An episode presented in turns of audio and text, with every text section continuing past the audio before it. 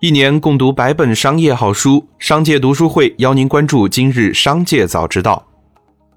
今天是二月三日，主播小张邀您关注今日新闻。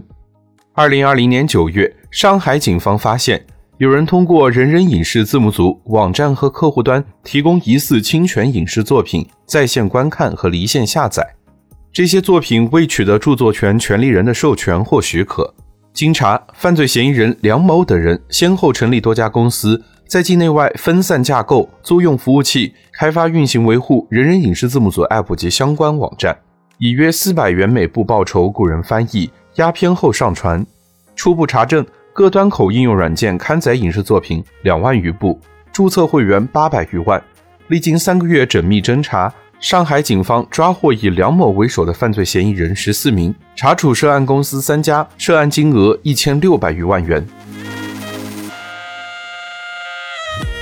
接下来，让我们一起来关注企业方面的动态。新浪微博二月二日宣布，财经领域用户禁止进行站外导流，违规用户将被采取删除内容、禁言或注销账号等措施。新浪表示，财经行业由于其特殊性。站外导流存在巨大风险，通过微博博文、私信等渠道导流至站外平台后，往往存在违规收取用户费用、非法荐股、购买非法理财产品、诱导粉丝、高位接盘或其他诈骗行为，极易对用户财产造成损害。二月三日，任正非签发华为公司文件，结合历史激励状况。可以对回溯团队和个人给予一次性奖励补偿，其中提出，只有有科学的历史观，才会有科学的发展观。不忘记英雄，才能更好的激发更多英雄奋战。鉴于技术探索的长期性、不确定性等特点，需要建立当期激励和回溯激励相结合的机制，以更好牵引从事技术探索的团队和个人直面挑战，坚韧不拔，持续贡献。落实公司不让雷锋吃亏的激励导向。据悉，进入二月以来，为规范商超和电商的促销行为，贵州茅台酒销售有限公司要求所有新发展的线上线下商家不得以积分、消费金额等促销条件设立门槛，限制部分消费者抢购飞天茅台酒，缓冲期只有两到三天。目前。多家经销商都在做修改规则公布的准备，京东和夏商集团率先已做更改。二月三日消息，奈雪的茶回应 IPO 传闻不予置评。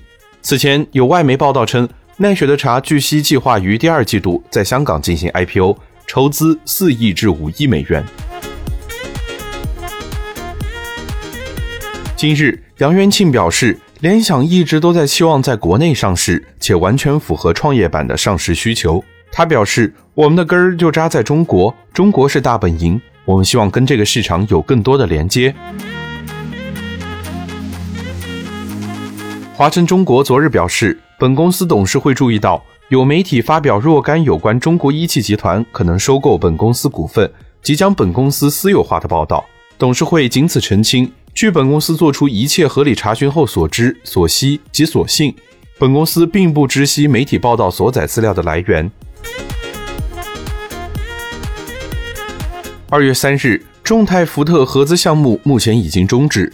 福特中国表示，鉴于近几年行业和政策的重大变化，导致福特拟与众泰汽车共同设立纯电动车合资公司和智能出行合资公司的计划无法继续实施，因此。福特中国决定终止相关合同。二零一七年，福特与众泰宣布将投资五十亿元组建一家合资公司，各持股百分之五十。然而，在二零一九年，该合资项目被曝处于停摆状态，未有更多实质性进展。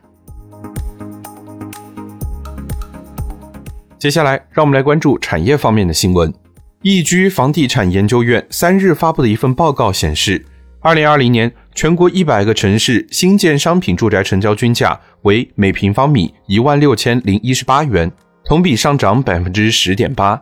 相较疫情影响下的经济基本面，房价涨幅出现偏离。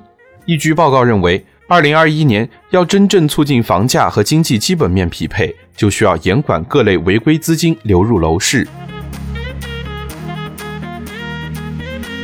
腾讯理财通联合社科院发布报告显示，虽然受疫情影响，但是有近七成企业经营者确定今年会给员工发放年终奖。调查称，工资、年终奖、投资理财成为国人收入来源前三名。其中，百分之八十八点二的受访者在二零二零年投资理财中有盈利。在年终奖投资理财产品的选择上，基金成为国人首选。工信部发布关于提升 5G 服务质量的通知，要求客观真实宣传 5G 业务集资费、公示全部在售套餐情况，不得片面夸大 5G 优势或优惠项目，隐瞒或淡化限制性条件，不得误导、强迫用户办理或升级 5G 套餐，未经用户同意。不得擅自开通 5G 套餐、升级包等服务。最后，再让我们把目光放向国际。据韩国《东亚日报》报道，苹果公司将向起亚汽车公司投资四万亿韩元，用于建设生产设施和汽车开发。报道称，苹果与起亚或于二月十七日签署协议，计划二零二四年推出苹果汽车。据国外媒体报道，在多年亏损之后，特斯拉终于在2020年首次实现全年盈利。但该公司所获利润并非来自于汽车销售这一核心业务，而是得益于它向其他汽车制造商出售碳排放积分。2020年，特斯拉通过出售碳排放积分获得了15.8亿美元的营业收入，远远超过该公司7.21亿美元的净利润。在过去五年里，出售碳排放积分为特斯拉带来了三十三亿美元的收入。以上就是今天的商界早知道。节目最后还是要提醒您关注商界读书会，精选百本商业好书，一起养成一个长久读书的习惯。加入商界读书会，和我们一起用听的方式见证自己的成长。微信关注商界食堂公众号，回复读书会就可以了解加入。期待与你相见。